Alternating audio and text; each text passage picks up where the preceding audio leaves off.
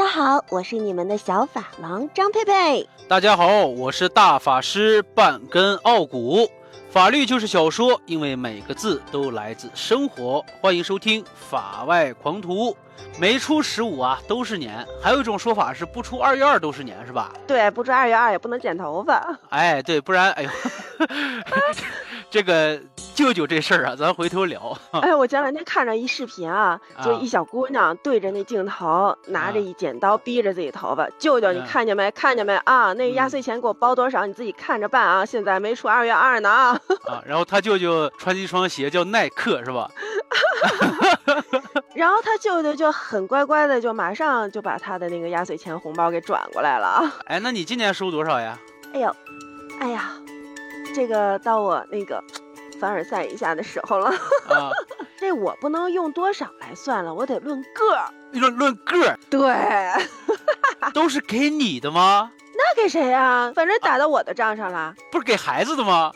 我不是孩子吗？我不是他们的孩子吗？我还是一个宝宝啊！谁还不是个宝宝呀？是吧？就是嘛！快说收多少？收多少？一边十个，一边十个。嗯嗯。我那天看了个统计，说是北京吧，这一包里边咋也得有个三五张啊。那我这个就是两个包。哎呦喂，凡尔赛了啊！凡尔赛了。然后我待会儿我算一算。那我就不说了，你说你这你这一下说的我都不好意思说了，我这啊不是你说一下说一下，说完了咱可以把我那段剪下去。我那个吧，我那个都是给孩子的，我自己没说了啊。我俩呀，我俩孩子呀，每个人就是二十多张吧。你这可以了，我才给我闺女包了十张。你给你给你闺女包了十张？对呀，而且那个她那十张第二天。上玩具城就直接花掉了，人自己花的。对呀，那你有压岁钱了，你买玩具还用我的钱呀？停停停，咱别凡尔赛了，别法国了啊！哎，那咱就点忆苦思甜了啊！你小时候收过多少红包？那我得问我妈去。然后每次那个红包，我妈都说别弄丢了呀，什么将来给你存着呀什么的。然后反正后来是交学费呀，还是吃吃喝喝买玩具就都没了。哎，还有一个箱子。箱子，对对对，有有一小木箱，这个我印象特深。这是，反正我小学四年级开始有的这个箱子，之后的压岁钱就往那个箱子里面放。我妈说这个你自己就锁好了，但是不能乱花，花的时候你得跟我说。然后那钥匙就放在一个小地儿上，我妈也不碰，我也不碰。然后后来就怎么着也没再。很多一起过年哈，然后我就也没有多少压岁钱，我就把这小箱子给忘了。到我高中的时候，我就一股脑一口气给花了。当时因为看上个什么东西挺贵的啊，你看人家这红包都是论箱子来，咱这都是论张来，这没法比。我小时候的红包呀，我们家那会儿我父母是做小买卖的，我就把这些钱呀拿出来当了本金了。然后有一部分呢可以当学费，我的压岁钱也就这两个去向，在我印象当中，我是没有自己花过压岁钱。你说咱倒推三十年啊，发现这压岁钱都这了那了都没有了，反正是，啊，包括现在小孩这压岁钱，你都给存着呢吗？哎，他的压岁钱存了点儿，但是基本上都花了。我一直啊特别好奇一个问题，我就想着春节给压岁钱。这啥时候的习俗呀？哎，你知不知道关于什么压岁钱的这种来源呀、来历或者故事之类的东西？我跟你说巧了，嗯，我原来也不知道，但是从生了孩子之后，我就开始纳闷，哎，为什么年年压岁钱、压岁钱压的什么岁呀？把这岁给压住。然后我也查了一下，那我先跟你分享一下我查到的那个故事啊。嗯嗯，你先说说。我是听说啊，压岁钱最早是出现在咱们国家的汉代，然后那时候其实这压岁钱不叫压岁钱，它叫压胜钱。当我看到“压胜”这两个字的时候，不由得汗毛一竖，我就想起来那个各种宫斗剧里的压胜之术。我是想起来啥？我是想起来那个有一本小说里边，压胜钱可以买天买地，但就不能买人间。嗯，还真就不能买人间，因为这种钱根本。不能流通这压胜钱啊啊！那会儿就不能流通是吗？对，那会儿不能流通，它只不过是一种铸成了钱币形状的，上面刻着什么呀？刻着什么？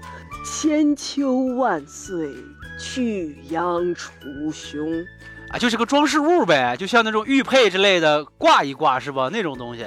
对我的理解就是这样的。啊、然后同时呢，一到这除夕夜，各家各户呢都是让自己家孩子用那个盘子装上什么果品、食物啊，互相赠送，就装那个样儿，我就感觉像那个贡品似的。但是嗯他们是互相去送，这叫什么叫压岁盘？后来呢，这压岁钱才取代了这个压岁盘，然后也就有现在这个除夕夜给各个孩子压岁钱的这个习俗。它其实是一种祝福，长辈对晚辈的一种祝福。然后大家就认为这晚辈收了这个东西啊，就能平平安安的度过一岁了，是不是？然后我估计再演练，再演练，就是你这送火龙果呀、是送芒果呀，不行啊，我家孩子过敏、啊，那怎么啊办？哎呀，直接给钱吧，你爱吃啥买啥 去吧。然后现在变成压岁钱之后，我觉得最高兴的还不一定是孩子，反正这些我们这些当爸当妈的很是开心。是吧？哎，我听到那个故事跟你这个不太一样。你知道，就是在古代的时候呀，这个祟它本来是一种小妖怪，呃，嗯据说呢是长得是青面獠牙，满身黑毛，但是呢这个小手啊是粉嫩粉嫩的。每到这个三十儿的晚上，等孩子睡着了，这个祟呢就会偷偷的到孩子的床边儿，然后用他那白白嫩嫩的小手呀摸这个孩子的头，据说是摸三下啊。然后呢，这个孩子醒了之后呀，就会发高烧，烧过之后病几天，这个孩子就会从聪明伶俐变成非吃即傻，就会变成这样。所以呢，古人呐，在后来三十儿晚上就不睡觉了，就叫守岁。啊，但是呢，在有一年的大年三十晚上呀，有一户姓管的人家呀，正在守岁。等孩子睡着之后，这个管老爷呀，就顺手把一个包着八枚铜钱的红纸包放到了孩子的床头。到了半夜时候，这个岁果然来了啊！他伸手就要摸这个小孩子的头，嗯，只见那包着红纸的铜钱突然发出一阵耀眼的金光，烫的这岁小妖是皮开肉绽，落荒而逃。这八枚铜钱的红包就是最早的压岁钱。哎，这是我查来的故事。你其实刚才讲到一半的时候，我还心想呢，我还以为这个岁这小妖是一见钱眼开的小妖怪，以为，哎呀，刚想摸头，然后结果被红包给吸引去了注意力，拿着红包跑了，忘了摸头这回事儿了。我以为是这么回事儿呢。对，这些都特别有意思。也就是说，这个压岁钱它好像也没有一个特别官方的由来，是吧？啊，都是一些传说，但是这传说你发现没？其实都是祝福，这压岁钱都是祝福，祝福这东西不能随便花，这钱你还真不能随便花。为啥？我听过一个案子啊，说是在哪儿呢？有这么个父母把孩子的压岁钱呀就花了，没有经过孩子的同意。后来这孩子把父母告上了法庭，说啥呢？要求返还压岁钱。更神奇的是，法院还支持了这个孩子的诉求，判决父母把压岁钱还给孩子。反正，就我看了这个案子之后呀，这压岁钱我是不敢花了，我怕我那两个小兔崽子哪天逮着把我告了。哎呦，我这这压岁钱呀，还是要注意一下，给孩子能存就存着但是我是这么想的啊，啊。其实咱们存着不乱花，给孩子留起来，这是一种对孩子的爱，这是嗯咱们愿意。那如果一旦真的是经济上面出现什么问题，我这父母，我我觉得我有权利动用这笔钱啊，因为你这钱是怎么来的？是我给嗯别人钱了，然后你换回来的，是我先付出了。对不对？你就像今啊年过春节就特嗯别神奇啊！我这个小姑子呀，我的好朋友啊，她的好朋友，我们互相见面，这不都流行给压岁钱吗？结果我们就出奇的一致，每个人的红包里面那个金额张数都是一样的，也就是说，我给出去三份红包，我也收回来三份红包，里外里这钱还是我的钱，也是一样的。这不一样，这真不一样。你看啊，咱给别人孩子压岁钱，别人家长给咱孩子压岁钱，看似一种礼尚往来，是吧？对呀、但是这个跟咱们平常理解那种礼尚往来它是不一样的。你比如说，我请你吃顿饭，你再请我吃顿饭，哎，这叫互相请客，这在法律上讲叫好意施惠，这也没有什么债务的关系。就说你家孩子的压岁钱是不是别人给的？那也是我先给别人了，哎，是不是别人给的？是，就给这个词儿，咱们从法律上讲就叫赠与嗯嗯，啊。那啥叫赠与呢？赠与规定在民法典的第六百五十七条，实际上全称应该叫做赠与合同。赠与合同是赠与人将自己的财产无偿给予受赠人，受赠人表示接受赠与的合同。那合同不得签字画个押什么的？那那小孩那么大点儿，他会写名吗？你就说他能不能自主决定呗？对呀。哎呦，我就给大家说一下这个事情，要以八岁为界限，八岁为界限。其次你要到第，我打断一下。啊，八岁，那也就是说八岁以下的孩子的钱我们可以动喽？呃，不不不不不不。第二呢，就是要明白什么叫纯获利益的行为，就是你给他钱，你给他送台钢琴，你给他送辆保时捷，哎，这都算那个孩子纯获利益。好，这两个条件我们明确了，在我们国家，八岁，八岁以上叫做限制民事行为能力人，八岁以下叫做无民事行为能力人。你给八岁以上的孩子送钱送东西，这叫纯获利益吗？赠与吗？这个孩子是可以自己决定要不要，并且决定要了之后我怎么花的。我以后我就让他自己交学费的。你你家孩子到八岁了吗？还没呢。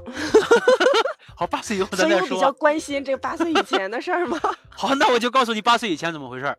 八岁以前是无民事行为能力人，也就是说。他自己不能决定。你说，哎，我他叔叔啊，给了他一万块钱压岁钱。他说，哎，我要，我要，我要，啪把红包拿走了。但是如果父母不同意的话，这个这个钱是不能要的。因为八岁以下，即使是纯获利益的这种行为，他也是没有权利去决定的。你你听我理解的对不对啊？就我姑娘现在没到八岁呢，是不是？她八岁以前，她收不收压岁钱，收不收这人给的这个压岁钱，是由我来决定的。但是，一旦收了之后，她怎么花，花不花，我能不能花，这个是不听我的的。哎，对，就是人孩子的。啊，这走的人情，走的面，走我的面，然后实际获利根本不是我，所以叫纯获利益。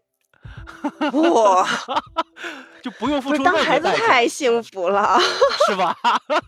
这个，我跟你说一件巨逗的事儿啊，我我闺女这不马上五岁生日了吗？然后给她做一个小小的小派对，不邀请很多人，但是来的小朋友不是得给一个伴手礼吗？人家给你庆祝生日来了，我就说一会儿咱们去买去。哎，我闺女有那个过完年花压岁钱买礼物的那个经验之后，眨巴眨巴眼睛跟我说。嗯，妈妈，那结账的时候用你的钱来结账哦。啊，那我请问一下，他这句话说完了之后，是不是那意思就是我不能动他那个压岁钱去结这个账？你不能动人家孩子的压岁钱，但是他只有五岁嘛，四周多不到五岁，你可以跟他商量。这个就需要你的本事了。如果你俩共管的，就是共同管理的这些压岁钱，他同意了啊，那就拿我压岁钱买吧。那买什么呢？那爸爸妈妈替你决定是吧？爸爸妈妈替你决定之后买什么买什么，你俩共同把这个压岁钱花了，哎，这个没有问题。但是如果人家孩子说你不能动我的钱，要买你自个儿买去，这生日是你给我办的，那你也没辙。那我不给你办了行不行？那孩子只能拿自个儿压岁钱去买了。那你看啊，他后年就上学了，上学得交什么学费呀、校服啊，什么乱七八糟的。他他还得看病，是不是啊？他万一要是头疼脑热啊，那这个花在他自己身上的啊，他都八岁了，对不对？嗯，是不是得用他自己压岁钱了？不能再用我的了，我要给他。呃，这个我可以很伤心的告诉你，不行。怎么就又不行？你给孩子上学，你给孩子看病，你给孩子的吃穿住行，这从法律上讲叫做履行你的监护权和抚养权，这是你必须要付出的代价，这是咱作为爹妈该就这么着，你知道吗？这就是咱欠人家的，你知道吗？哎呦！我我一直以为生孩子生了一个吞金兽，我现在听你说完这个，我发现干什么吞金兽，明明就是生了一貔貅，只进不出，生了一债主，就真只进不出。不过就是等他，呃，如果这笔钱他存到往后，他用到你的身上，这个我觉得就特别好。你看，我就看了这么一个新闻，说好像山东还是安徽一个小男孩，也就十来岁儿，然后收了一千块钱的压岁钱。完事儿呢，他说我要自己花，他妈妈就有点担心嘛。哎呀，这是八九十来岁的小孩，一千块钱，这说多不多，说少也不少呢。别乱花呀，这怎么着？你说这孩子怎么着？这孩子到今天给他妈买了一条那个手链，金手链，这一千块钱买的，哎哇！虽然说你说一千块钱也买不了多重的这个金手链吧，但是你说这孩子这份孝心，这个情谊根本不在于你花了多少，而是说你有多少的情况下，你花出来多少。对，一分没剩，全给他妈妈了我想买块糖，我闺女都说妈妈，你用你自己钱买。啊！得嘞，这这孩子好好培养啊，这财商的基础是有了，看看以后怎么能够培养的更加优秀一下，绝对是块挣钱的好料啊！真是管理这个钱也也是一个问题啊哈。对，我现在是什么呢？就是每个月嗯定期给他存一笔零花钱。我我不能说是压岁钱，我每个月定期给我娃存一笔钱。我我这么跟我闺女说的，我说现在存的这些钱啊，将来等你上小学了，妈妈会以周为单位，每周在固定的返还给你一定的钱。啊然后这个给你的这个钱呢，你每周是全花光了也没关系，但是超额了，那你就预支，预支也就代表着你下一周会有少花一部分钱，反正就是这笔这些钱你就掂量着来。我就想啊，这样能不能刺激一下他对于这个理财方面的一个规划呢？我觉得肯定有帮助，但是我就不太敢。我现在是怎么着？我就记了本账，然后呢，他从因为出生啊、过百岁啊，还有满月、周岁啥的，亲戚朋友不都给钱吗？嗯我就都记那不。给咱的吗？呃，人人家张口就是给孩子买点好吃的。哎呀，人这一句话，从法律上讲已经定性了，对象就是你你孩子。我我听你说完这个话之后，以后谁要是逢年过节，就是到了这个给红包的日子，嗯，你你来，你闭嘴，伸手就行。好，我接过来，哎，你可以继续说了。然后我给你说个段子啊，这个跟压岁钱没啥关系，但是跟赠与这个钱有关系。比如说俩人谈对象，这个男的和女的不是有的时候会发一些红包作为节日的祝福吗？然后老师就讲了，说男的你发钱的时候不要说什么情人节快乐，不要说宝贝儿去买点好吃的，不要这么说，你就写这是你要的钱，然后以后呢就可以作为债务来进行主张，就是分手之后可以作为债务来主张。然后呢，哦这边老师就给出招了，说女孩子们收到钱之后一定要回复，你这么回复：感谢宝贝儿送我的什么什么礼物，感谢什么什么节日给我的心意，一定要把这个钱的性质确定下来，他以后分手之后就不能跟你要了。哎呦喂，太损了，你知道吗？这个，这不就是见招拆招？对对，那我知道了，明年这个时候，当两边儿老太太给我转账的时候，一定要说谢谢两位妈妈给我的新年礼物，谢谢这份心意，女儿收下了，儿媳收下了。把这个性质给它确定下来，对不对？然后这俩老太太就在这儿想，这个千算万算算不过这只小狐狸。不是，主要主要主要你后边有一个懂的人，知道吧？这这就直接出出这种损招儿。啊，我看来得多跟你聊天儿，多跟你上节目。学到了，学到了！我现嗯在我就一定要挨个给他们回复一下这些信息，可以可以我就，引用，呃我就引用那个带红包、带转账的那一条，我给他们回一个。哎，对对对，这可以，这就是证据。呃哎呦喂，不说了，我我现在我赶紧我去搜出来这个聊天记录，我把这个引用回复嗯一下，我确定一下这两个包的这个性质。我不跟你说了，咱们今天就这样。好行，有啥问题你私私信聊我，我我我给你出招。好嘞，啊那么好啦，各位听众，以上就是本期节目的全部内容。我是小法盲张佩佩，我要赶紧去回复确定那笔钱的性质了。我是大法师半根傲骨，我要帮张佩佩去做法了。感谢收听法外狂徒，期待您的订阅和关注，我们下期再见。下期再见。